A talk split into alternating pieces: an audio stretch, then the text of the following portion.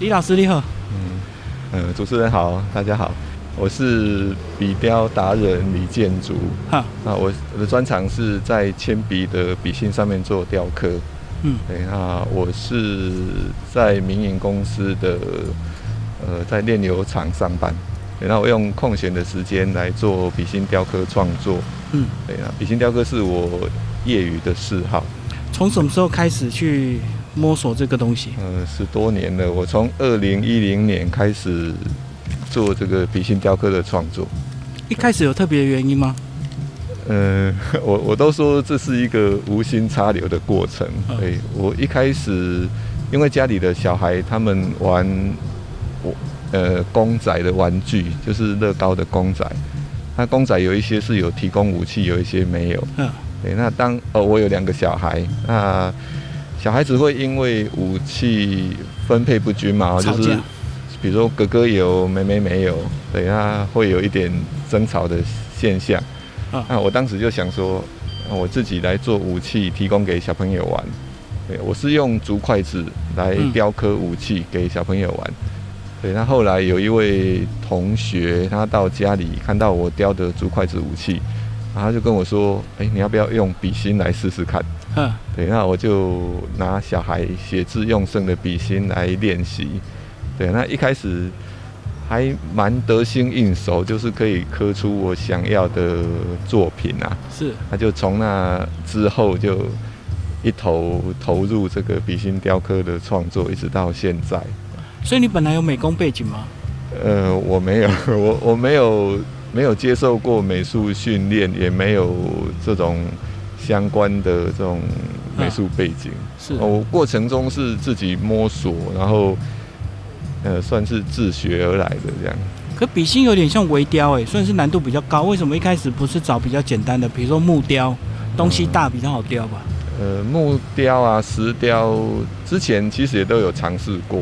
那我也不是很刻意说一定要用笔芯雕刻，那就是一个因缘巧合，在呃从事就自己的兴趣之中，然后找到比较适合自己的，然后再一直持续创作这样。嗯，一开始应该不会那么得心顺手吧？会不会常常失败？呃因为太细微了。对，失败的机会还是有。嗯，呃，因为笔芯它的特性啊，就是它蛮脆弱的，呃，容易断，而且它尺寸很小，所以其实要用来创作也没那么不是那么适合。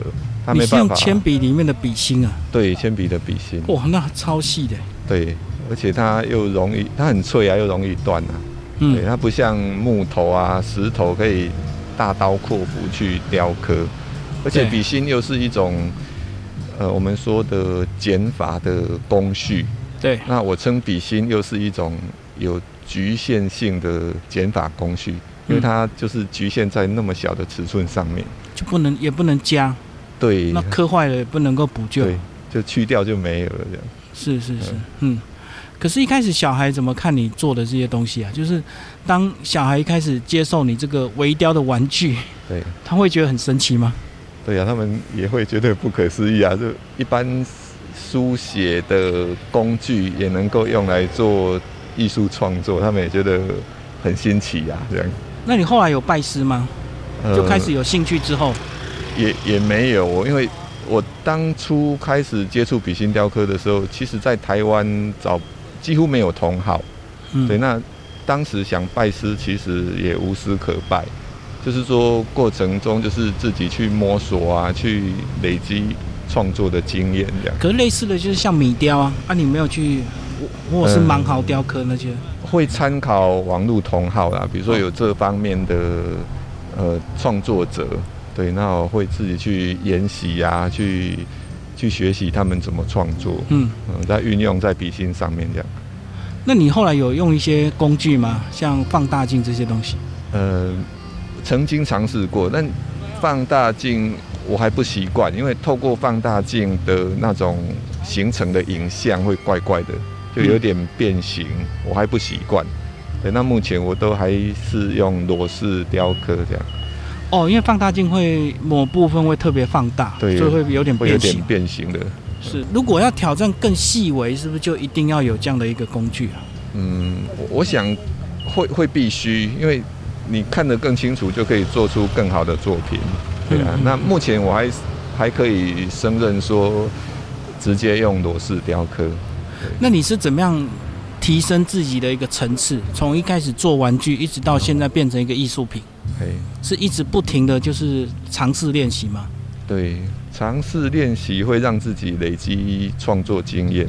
嗯那因为有兴趣，所以持续投入，就会想要有突破，比如说作品的突破，或者是刀工技术啊，还有那种呃构思技巧的突破。那这个嗯在过程中会慢慢的让自己累积一点创作的实力，嗯，那到现在一直都是用笔芯吗？有尝试其他的材质吗？主要还是笔芯。那嗯偶尔会跳开笔芯去，比如说玩木头啊，玩石头这样。可笔芯怎么取得啊？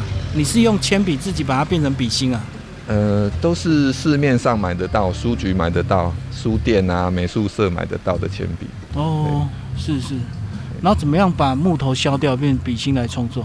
就像一般削铅笔，我们写字的时候，对，哦，呃把木头去掉，然后露出一节笔芯对那个石墨的。部分，然后在石墨笔芯上面创作。那你后来是怎么样被媒体关注，然后现在开始有一些嗯，这么多报道？对啊，这也是一个蛮蛮巧合的机缘。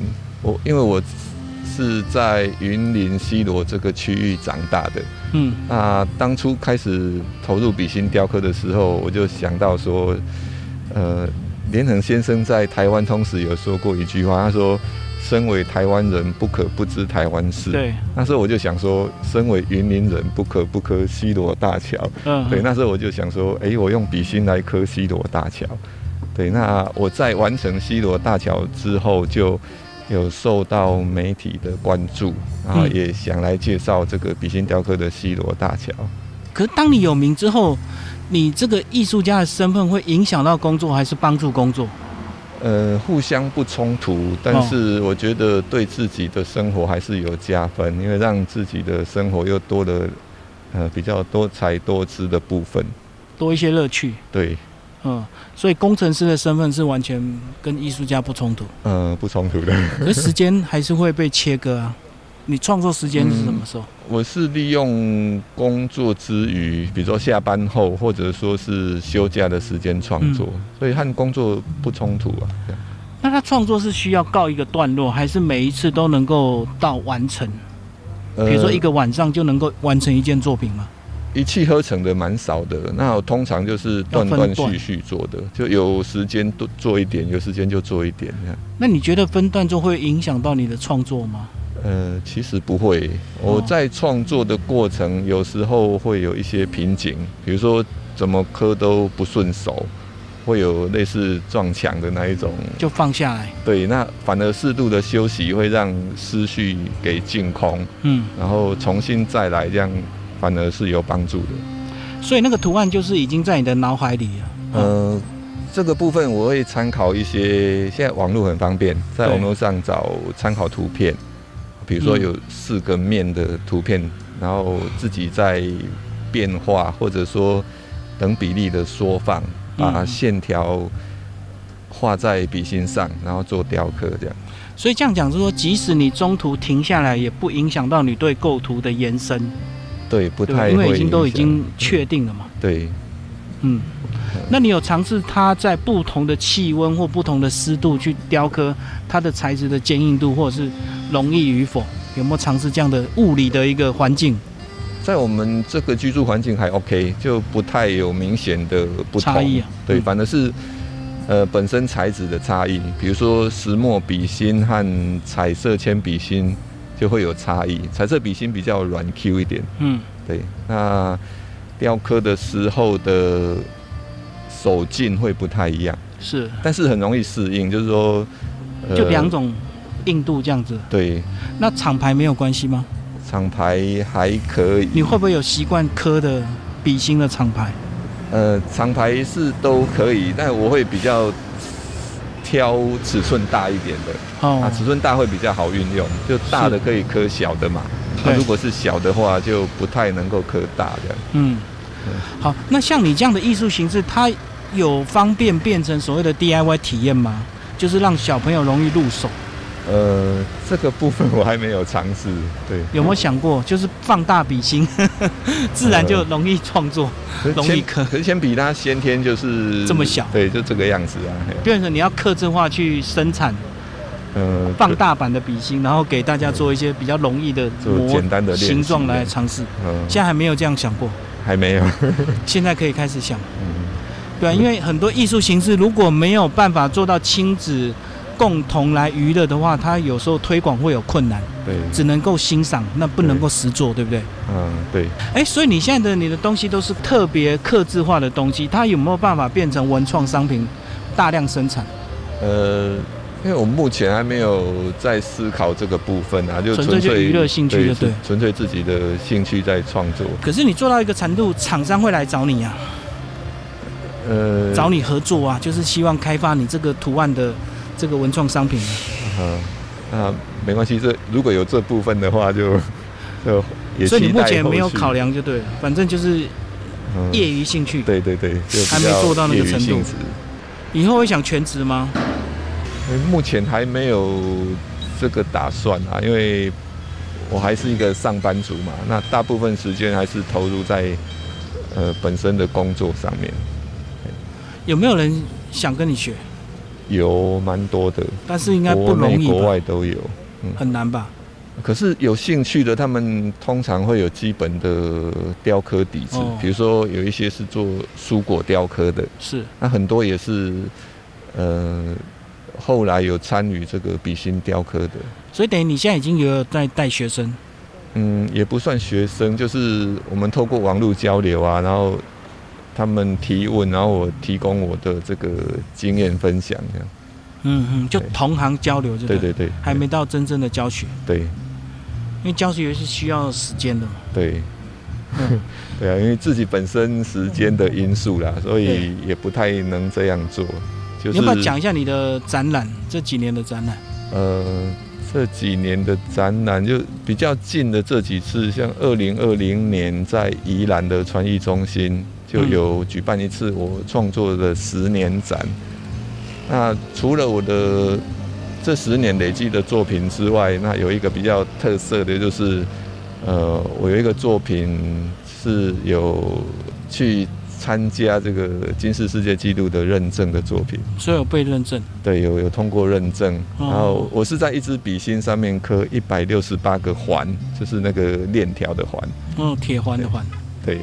哦，哼哼。对，那是那一次的参展的算一个重点项目。你作品应该很难保存哦，如果一不小心，可能就哇，心血就毁了。你都怎么保存？呃，通常像一般时候，我就是直接放在家里的柜子里。对，那有需要带出去的时候，就用盒子装这样。嗯，那如果是展览的话，就需要有。有有亚克力罩子啊，或者一些柜子的保护措施。那它不需要放防潮箱吗？笔芯不会影响？呃，石墨的部分还 OK，笔芯的部分 OK。那反而是木头的部分，因为太潮湿会发霉，发霉就不好看，对不对？对。嗯，好，谢谢我们建筑老师。嗯，谢谢。